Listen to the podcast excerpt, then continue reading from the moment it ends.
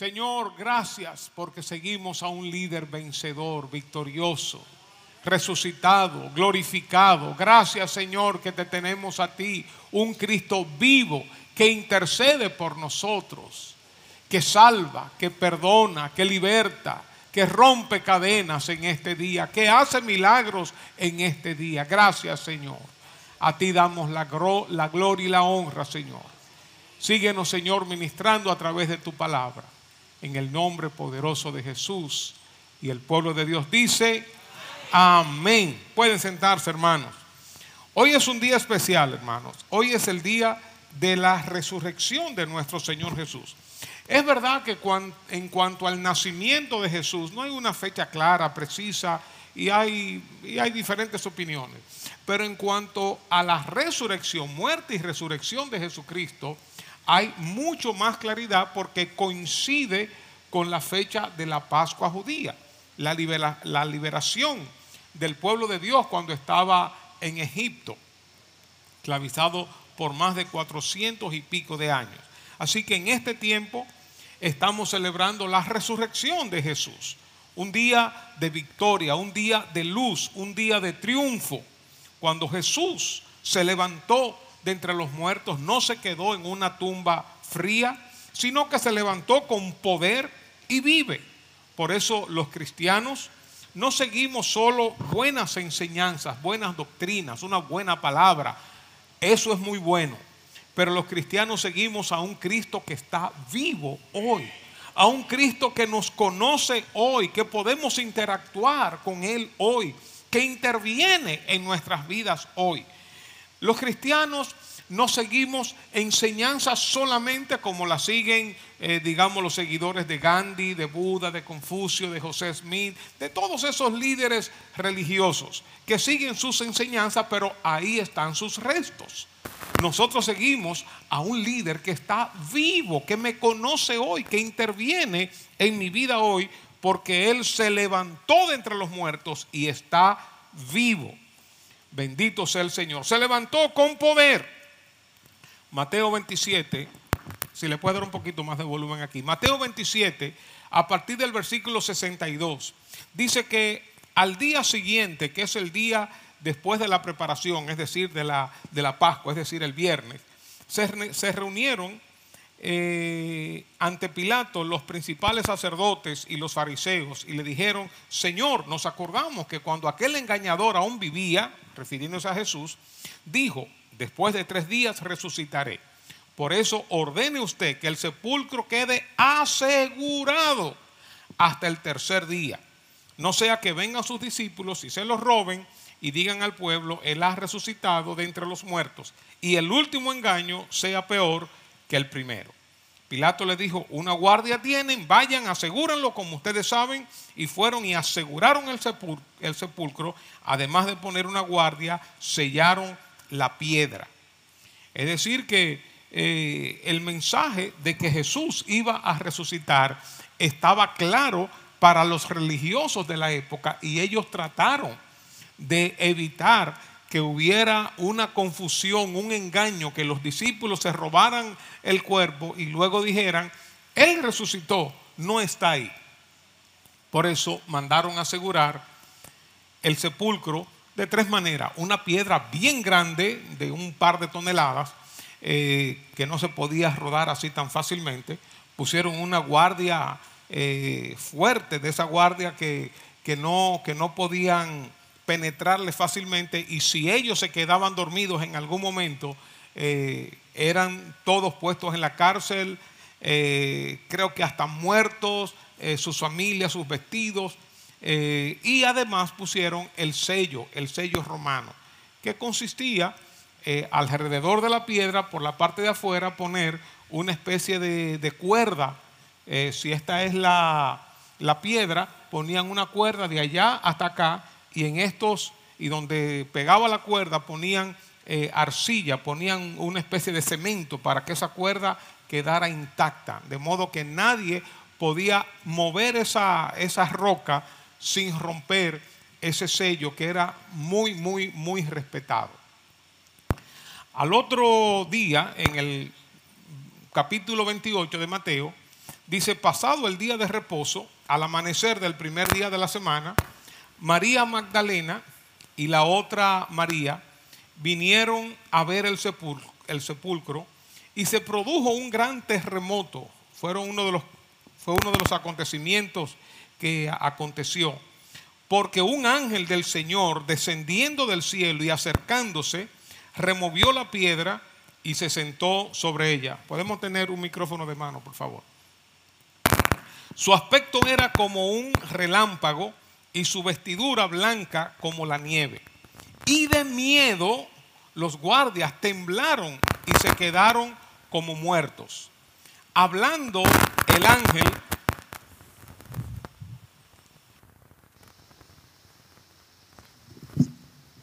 hablando el ángel, dijo a las mujeres,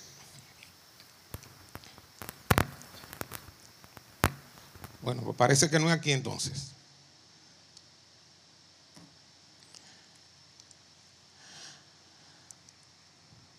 A las mujeres, ustedes no teman porque yo sé que buscan a Jesús el que fue crucificado. No está aquí porque ha resucitado tal como él dijo. Vengan, vean el lugar donde estaba puesto. Vayan pronto y digan a sus discípulos que él ha resucitado de entre los muertos y va delante de ustedes a Galilea. Allí lo verán. Miren, se los he dicho. Bueno, para para las eh, personas que bregan en activismo y las mujeres y el feminismo, las primeras personas que recibieron la noticia de la resurrección de Jesús fueron las mujeres. Gloria a Dios por esto. Bendito sea el Señor. Y las que fueron a anunciarlos. Y ellas, alejándose a toda prisa del sepulcro, sepulcro con temor y gran gozo corrieron a dar las noticias a los discípulos. Y de repente Jesús les salió a encuentro. La primera aparición también fue a las mujeres, diciendo saludos. Y ellas acercándose abrazaron sus pies y lo adoraron. Entonces Jesús les dijo, no teman, vayan, avisen eh, a mis hermanos que vayan a Galilea y allí me verán. Entonces, mientras ellas iban, dice el versículo 11, algunos de la guardia fueron a la ciudad e informaron a los príncipes, principales sacerdotes de todo lo que había sucedido. Después de reunirse con los ancianos y deliberar con ellos, dieron una gran cantidad de dinero a los soldados diciendo, digan esto, sus discípulos vinieron de noche y robaron el cuerpo mientras nosotros dormíamos. Y si esto llega a oídos del gobernador, nosotros lo convenceremos y les evitaremos dificultades. Sobornaron, hermanos, parece que eran dominicanos. Y ellos, y hablando mentira, ¿verdad? Engaño. La política, ¿eh, hermano? Eh, eso no es de ahora. Y ellos tomaron el dinero e hicieron como se les había instruido, y este dicho se divulgó extensamente entre los judíos hasta el día de hoy. Por eso, hermano, hasta hoy en día, yo cada vez que oigo noticias la cojo así con pinzas. Yo no soy de lo que estoy reproduciendo todas las informaciones que aparecen por ahí, porque las informaciones se manipulan. Desde ese tiempo se manipuló una información, se diseminó por, por toda la región y quién sabe si por todo el imperio, que ese dicho se divulgó por un dinero que dieron a esas personas vamos a decir, en el día de hoy serían periodistas, encargados de medios, qué sé yo, eh, personas que están en las redes, personas que están en periódicos, le dan dinero y entonces las noticias se, diseminan. Entonces, hasta, hasta el día de hoy que se estaba escribiendo, eso decían que los discípulos habían robado el cuerpo. Claro, ya hemos hablado en otras ocasiones acerca de, de lo absurdo de esto, ¿verdad? Porque como todos recordamos al leer la palabra, los discípulos estaban encerrados, estaban temerosos, eh, habían abandonado a Jesús, habían salido corriendo. Es decir, que ellos no tenían el valor de que para enfrentarse a una guardia romana, mucho menos a disponerse a mover la piedra, mucho menos a romper ese sello. Lo que ellos dijeron eh, era, ellos vinieron mientras estábamos dormidos, eh, ellos robaron el cuerpo realmente un absurdo, ¿verdad? Porque imagínense los discípulos tratando de mover esa enorme piedra con todos los soldados dormidos, ni uno se había, se había despertado, suponiendo, ¿verdad? Todos dormidos y ellos haciendo una terrible bulla, moviendo una piedra, sacando un cuerpo y que ni uno de los guardias se hubiera despertado, eso eh, eh, es realmente absurdo. También, bueno, digamos que sí, que lo llegaron a hacer, que, le echaron un somnífero a los guardias, le echaron un, eh, un polvito, una cuestión, y se durmieron todos y ellos se robaron el cuerpo de Jesús. ¿Cómo estos discípulos temerosos, estos discípulos con ética, con valores, iban a salir ahora a proclamar una mentira, sabiendo ellos que el cuerpo de Jesús eh, había sido eh, muerto, ¿verdad? Que eh, Jesús había sido muerto y ellos entonces ahora diciendo que, que no, que él había resucitado, teniendo ellos el cuerpo muerto. ¿Y cómo ellos se iban a arriesgar, a dedicarse a predicar este evangelio, sufriendo ellos la muerte por un líder que realmente no, no había resucitado, que ellos tenían la constancia de que, de que había muerto y que no había resucitado. O sea, todas, todas las explicaciones son realmente absurdas. Eh, los evangelistas cuando hablan de esta enorme piedra usan varios términos en griego. Eh, era una piedra muy pesada, la movieron, la rodaron y la inclinaron, la llevaron hacia arriba. Es decir, esto tenía que ser un acto sobrenatural. Aún las mismas mujeres cuando iban a ver el cuerpo de Jesús, una de las preguntas eh, de ellas era, ¿quién nos moverá esta enorme piedra? ¿Quién nos va a mover esta piedra? De modo que todas las vueltas que uno pudiera dar, uno tiene que caer en una conclusión. Jesucristo resucitó. Jesucristo se levantó de entre los muertos y vive hoy. No hay restos de Jesús, no hay restos de Jesús. Se levantó y se levantó con poder. Hay personas incluso que, que han tratado de demostrar que eso es una mentira y se han puesto a estudiar, a estudiar el hecho y a investigar en los escritos de aquellos tiempos y a investigar arqueológicamente y han tenido que caer de rodillas frente a Jesús, al Jesús vivo, crucificado pero vivo, resucitado y reconocer que Él vive. Incluso uno de los, eh, de los grandes escritores era un judío a favor de Roma eh, ahora no me acuerdo si era Flavio Josefo o Plinio, o ambos escribieron acerca de la resurrección de Jesús. Eh, es increíble, un historiador de aquellos tiempos. En la Biblia hay profecías, no solamente de la muerte de Jesús, sino también de muchos detalles, incluyendo la resurrección de Jesús. El mismo Jesús predijo su muerte y anunció también su resurrección.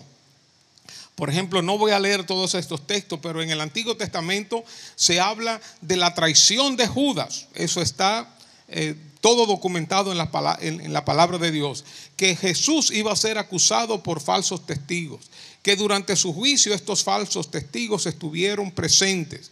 Que cargaría con nuestras transgresiones.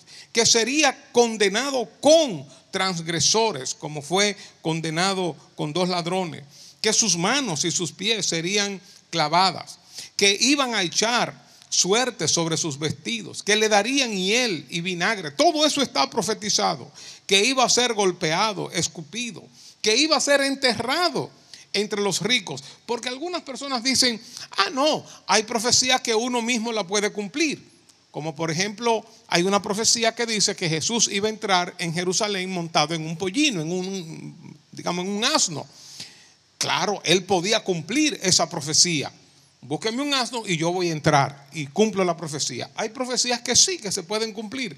Pero todas estas no era posible cumplirlas por la persona misma, que iban a a echar suerte sobre sus vestidos, que le iban a dar hiel y vinagre, que iba a ser golpeado y escupido, que iba a ser vendido eh, eh, por 30 monedas de por 30 monedas de, plata, que iba a ser enterrado entre los ricos, eh, que sería desamparado por Dios, que iba a ser abandonado por sus seguidores, que sería maltratado, que sería como un cordero sin mancha ni pecado. Hay montones de profecías Eh, el Salmo 16 dice que no dejarás mi, que mi vida termine en el sepulcro, sepulcro. No permitirás que sufra corrupción tu siervo fiel. El Salmo 49 habla, hay tantas profecías. Jesús mismo habla de su resurrección. Dice, por ejemplo, en Juan 10, 18, nadie me arrebata mi vida, sino que yo la tengo, yo la entrego por mi propia voluntad. Tengo autoridad para entregarla y tengo también autoridad para recibirla. Dice en Mateo 16, 21, entonces desde entonces comenzó Jesús a advertir a sus discípulos que tenía que ir a Jerusalén y sufrir muchas cosas a manos de los ancianos, de los jefes, de los sacerdotes y de los maestros de la ley, y que era necesario que lo mataran y que al tercer día resucitara. Eso dice Jesús hablando de su propia vida. Mateo 17, 9, mientras bajaban de la montaña, Jesús les encargó, no le cuenten a nadie lo que han visto hasta que el Hijo del Hombre resucite. Por eso, cuando Jesús murió, estos religiosos dijeron, aseguren ese cuerpo para que eh, la situación no se nos complique. Y ellos se encargaron de asegurar ese cuerpo. Sin embargo, nada ni nadie pudo retener el cuerpo de Jesús en la tumba. No hay otra explicación, sino que Jesús se levantó de entre los muertos. Y esa es la gran importancia del cristianismo, la columna principal del cristianismo es que Jesucristo resucitó. Si Jesucristo no resucitó, todo lo que creemos, todo lo que pensamos acerca del más allá de Cristo, de los pecados, de la salvación, del señorío de Cristo, todo eso se va abajo. Por eso la resurrección de nuestro Señor Jesucristo es el punto clave del cristianismo. Por eso yo digo, una de las razones por las cuales yo creo en el cristianismo es porque Jesús al estar vivo, hoy en día me transforma, me transforma de verdad. No es un lavado de cerebro. No es que estoy siguiendo una serie de enseñanzas y creencias que alguien me está manipulando, sino que la vida de Jesús, ese Cristo que está vivo, ha entrado en mí, Cristo en nosotros, la esperanza de gloria. Él a través de su Espíritu Santo está en nosotros y hace una obra milagrosa de transformación. No solamente que perdona nuestros pecados, que nos da vida eterna, nos da una herencia en los cielos, sino que nos da el poder, la fuerza para vivir aquí en esta tierra con su gracia, con su Espíritu Santo en nosotros. Por eso la resurrección de Jesús lo corona como Dios mismo. La resurrección de Jesús nos da una plena confianza en todas sus promesas, todo lo que Él dijo. Yo voy a estar con ustedes todos los días hasta el fin del mundo. Mi paz les dejo, mi paz les doy. Todas las promesas de Jesús se cumplen y son verdad porque todas dependen de que Jesús resucitó. Si fuera un muerto más, un líder más, ¿con qué poder, con qué autoridad pudiera Jesús llevar a cabo sus promesas con nosotros hoy en día? Pero Él es quien ha dicho, yo soy el buen pastor. El buen pastor da su vida por las ovejas. Yo soy el camino, la verdad y la vida. Nadie viene al Padre sino por mí. Yo perdono los pecados. El que viene a mí tiene vida eterna. El que cree en mí tiene vida eterna.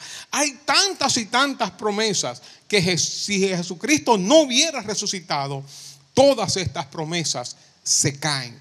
Pero nosotros podemos confiar, creer en todas estas promesas porque Él resucitó.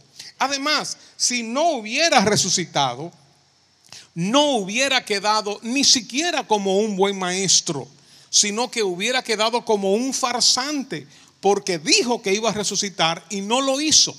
Entonces, la resurrección es la clave del cristianismo, hermanos. Por eso nosotros no seguimos a un Cristo que está crucificado, a un Cristo muerto. No hacemos eh, eh, procesiones con una figura de Cristo y besamos sus pies y lamentamos y lloramos. No, recordamos su muerte como una muerte que nos libró del pecado, como una muerte que nos imparte vida, que rompe cadenas, como hicimos el miércoles.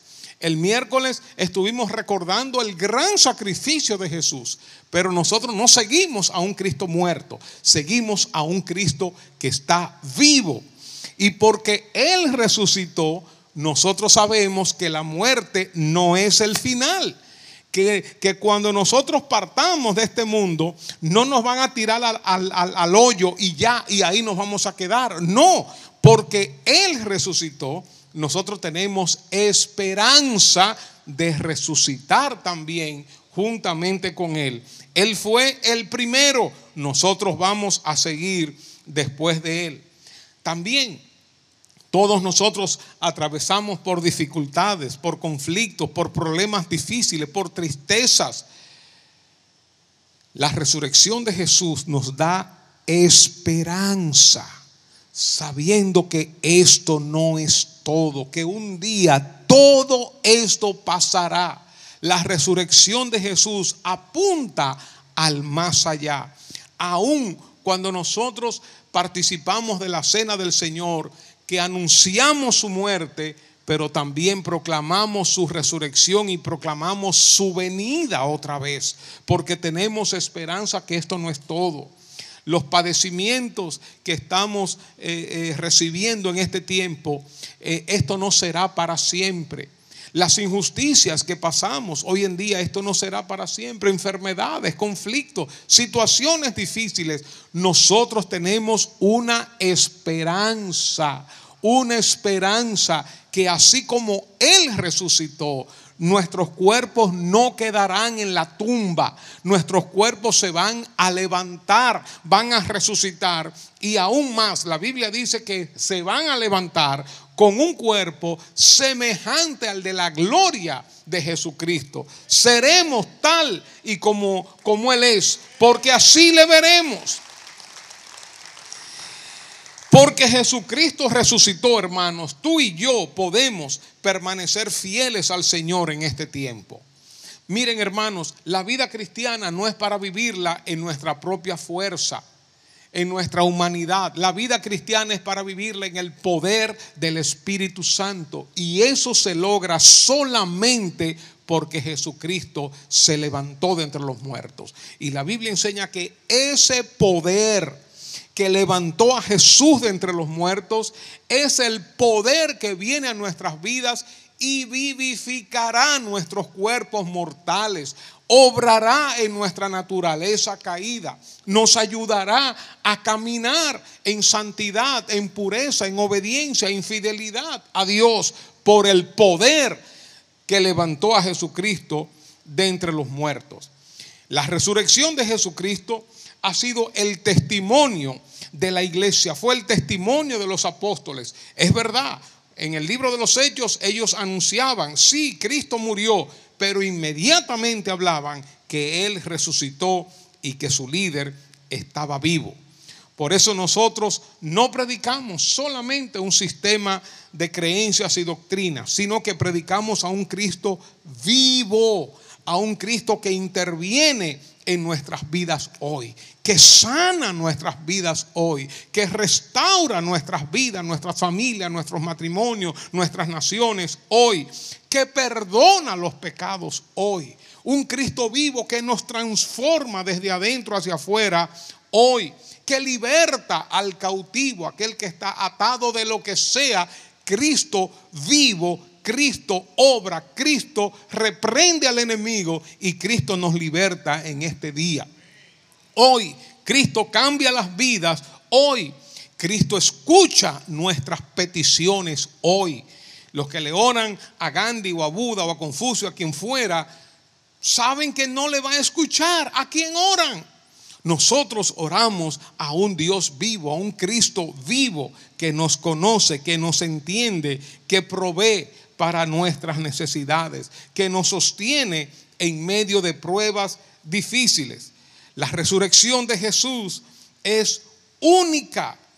Otras religiones tienen sistemas de creencias, sistemas de doctrina. Solo los cristianos tenemos a un Dios que se humanizó, que se encarnó, que se hizo como uno de nosotros, que murió por nosotros y que resucitó en poder y gloria para gobernar para siempre. Podemos buscar todas las tumbas de todos esos grandes hombres y líderes y todos los restos están ahí. La única tumba que está vacía es la tumba de Jesús. Aleluya. Dice la Biblia que si Cristo no resucitó, fíjense qué interesante esto. En el libro de Corintios, capítulo 15, dice que si Cristo no resucitó, nuestra fe es vana, es hueca, es vacía y aún estamos en nuestros pecados. Es decir, que el sacrificio de Jesús fue tremendo, su muerte en la cruz tremenda pero lo que corona la muerte, el sacrificio, la expiación, el perdón por los pecados, lo que corona y hace que esa acción sea válida, efectiva para todos nosotros, es la resurrección de Jesucristo. Porque si no, dice aquí que no tuviéramos perdón de pecados si Cristo no hubiera resucitado. Y aún dice Pablo, y nosotros estaríamos predicando una falsedad y seríamos encontrados como falsos mensajeros de Dios. Por la resurrección de Jesucristo, nosotros hemos podido renacer, hemos podido tener una vida nueva. De modo que si alguno está en Cristo, nueva criatura es. Las cosas viejas pasaron y aquí todas son hechas nuevas. Nosotros somos, hermanos, privilegiados, privilegiados.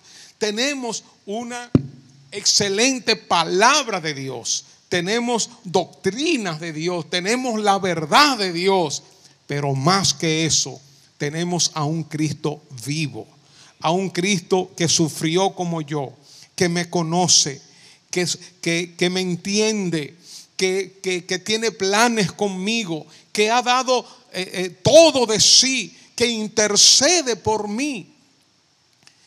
Nosotros somos privilegiados, hermanos. Como yo digo, yo no sé por qué yo estoy aquí. No, lo sé. Si Dios me eligió, si yo decidí, lo que fuera. El asunto es que estoy adentro que Dios me ha salvado, que Dios me ha dado nueva vida, que Él me ha ayudado, que durante todos estos años que tengo conociendo al Señor, desde el año 75, puedo decir que siempre Dios ha sido bueno, fiel, amoroso, poderoso. No tengo una queja de Dios.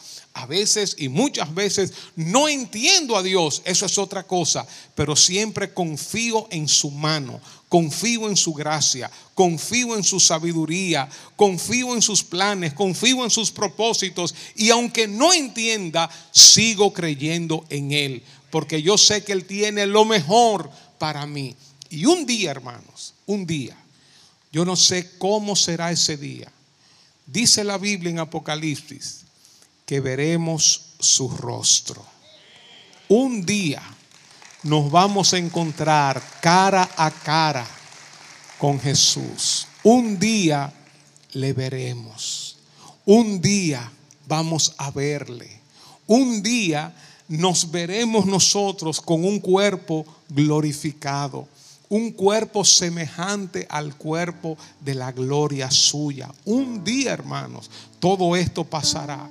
Y no es por buenas doctrinas, no es por buenas enseñanzas, eso es importante, pero es porque Jesús no se quedó en la tumba. Él dijo, nadie quita mi vida, yo la entrego, yo la entrego y yo la recibo otra vez, porque se levantó con poder de entre los muertos. Por eso Él te entiende hoy, te puede librar hoy, rompe cadenas hoy. Por eso acudimos a Él hoy. Nos sentimos confiados en Él, porque es un Dios que se humanizó, se encarnó, sirvió, murió y resucitó con poder. Hoy me puedo acercar a Él. Hoy puedo ir a Jesús, hoy puedo ir a mi Padre Celestial en medio de mis angustias, en medio de mis problemas y voy a encontrar, como dice el libro de Hebreos, socorro, voy a encontrar ayuda en Dios. Estamos confiados en el Señor y agradecemos al Señor por su obra. Cierra tus ojos y dale gracias a Jesús. Dale gracias a Dios por la obra que Él ha hecho. Gracias Jesús. Gracias Jesús por tu obra maravillosa. Gracias Jesús por tu poder. Gracias Señor que te levantaste con poder de entre los muertos. Gracias Señor. Gracias Señor. Aleluya, aleluya, aleluya, aleluya. Te exaltamos, te exaltamos, te adoramos, te adoramos. Adora a ese Cristo vivo. Adora a ese Cristo que te conoce, que te ama. Adórale, exáltale, levanta una alabanza porque Él la escucha. Él está aquí en medio de nosotros, donde hay dos o tres reunidos en mi nombre. Ahí estoy yo. Por eso alabémosle, glorifiquémosle, démosle gloria. Aleluya. Te adoramos Dios, te adoramos Dios, te adoramos Dios. Ponte de pie y bendice su nombre.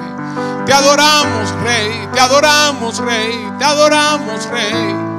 Exaltado seas, exaltado seas, exaltado seas. Nadie como tú, Señor, nadie como tú, oh Dios. Nadie como tú, Señor. Aleluya. Levanta tu voz. Levanta tu voz en adoración.